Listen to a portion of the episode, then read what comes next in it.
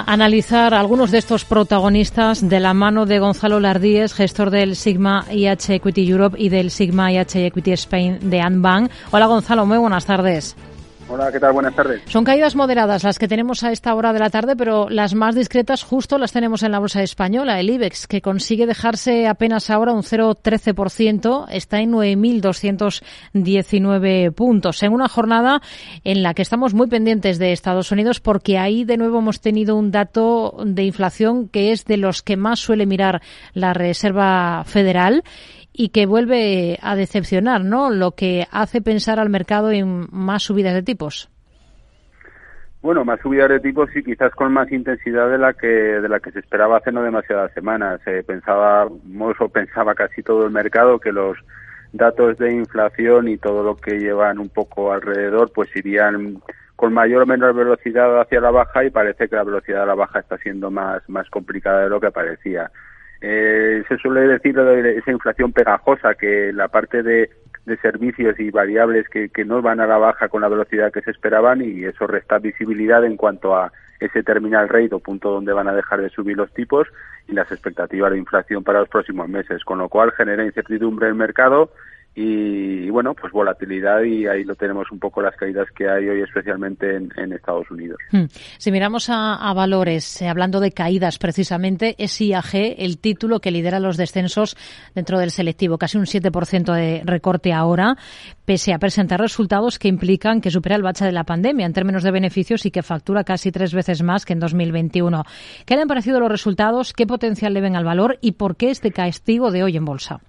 Bueno, eh, las dinámicas son positivas. En general, todo el sector de aerolíneas y turismo es de los que más tarde están recuperando datos eh, semejantes a prepandemia. Y aunque sí que están bastante bien en la parte de, ingresos, en, beneficios todavía hay muchísimo, muchísimo por hacer.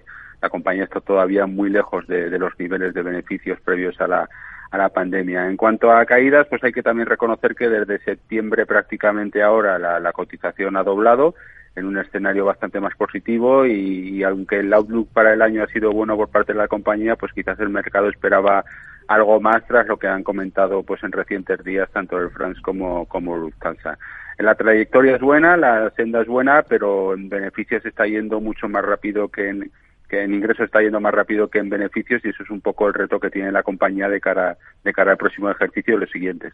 Son cifras que llegan justo con la confirmación de que Iberia consigue hacerse con Air Europa al final, después de tanto tiempo, por esos 400 millones para hacerse con el porcentaje que todavía no tenía. Se había enquistado bastante esta operación. ¿Qué supone esta compra para el grupo, además de quitarse ese factor de incertidumbre? Bueno, realmente es una operación que se empezó a fraguar pues eh, ya varios años antes, antes de la pandemia, en el año 2019 y en aquellos momentos pues se hablaba de una valoración de, de, mil millones. Entonces también a lo mejor nos sirve un poco de referente pues una compañía que se pagaban mil millones, que también es verdad que ha tenido bastante más problemas que IAG por su, por su tamaño y que la operación ahora pues se finará con estos 400 millones, se cerrará en torno a 500, que es prácticamente la, la mitad. Para el grupo, pues realmente supone una mejora importante en, cuanto a posición estratégica de, de, IAG en Europa y en, en LATAM. Y, Madrid, pues eh, que sería pues un, hub muy importante y un hub de, referencia. En términos de beneficio por acción, pues todavía está por ver porque las incertidumbres son elevadas, especialmente en la parte de, la compañía comprada y bueno, es un salto más de momento cualitativo, el que sea cuantitativo pues está por ver en el, en el buen hacer de próximos ejercicios. Hmm. ¿Cuáles han sido las claves de los resultados de Amadeus por seguir en este sector ligado a los viajes? Bueno, Amadeus realmente resultados bastante en, línea en, beneficio, eh, vida algo, algo mejor, pero en general eh, pues bastante lo esperado por, por, por el mercado. Eh, el gran handicap que tiene Amadeus es que es una compañía de calidad, donde las compañías de calidad o más de un perfil más tecnológico dentro del, del sector de, de, de servicios, eh, pues cotizaban con unos ratios mucho más exigentes eh, hace tres o cuatro años que con los tipos de interés que tenemos ahora. Entonces la compañía ahora mismo pues estaría cotizando a 25 veces beneficios eh, 2023, con lo cual dentro del sector a lo mejor de, de compañías en recuperación, pues vemos más atractivo en otras compañías como por ejemplo aerolíneas en cuanto a potencial de recuperación.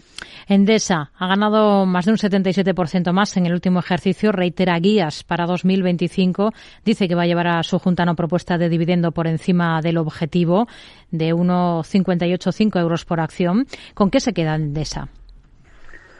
Bueno, ese 77% más realmente es llamativo por mucho que desde la compañía se diga que no ha habido no ha habido cambios ni ha habido alteraciones en el negocio. Las eléctricas no, no son como las líneas aéreas que perdían en dinero durante la pandemia, sino que es un negocio bastante más estable y ganar un 70% más pues es que ha sucedido algo algo extraordinario. La parte de gas ha aportado de forma importante el payout sigue siendo importante por encima del, del 70%. Esto da una rentabilidad por dividendo en torno al 8%, al 8%. Y en general la compañía pues continúa con su desarrollo de, de renovables, incluso ha ganado pues cuota de mercado con, nuevos clientes dentro de toda esta volatilidad que hay en el, en el mundo de, de, la energía y de las eléctricas. Resultados excepcionales y muy positivos, pero que vemos complicado que, se puedan repetir en el próximo ejercicio porque hay determinadas dinámicas que los han sustentado y que son difícilmente comparables. SACIR consigue abandonar pérdidas después de la mayor actividad eh, que ha llevado a cabo en el último ejercicio. ¿Le han convencido los resultados y le convence el valor? Pues sí, realmente los resultados han convencido y ha convencido también al, mercado con bastante mejoría, en, especialmente en niveles de, de EBITDA y entre y las tres patas de negocio, pues tanto contratación como construcción como, como servicios y especialmente concesiones mejorando.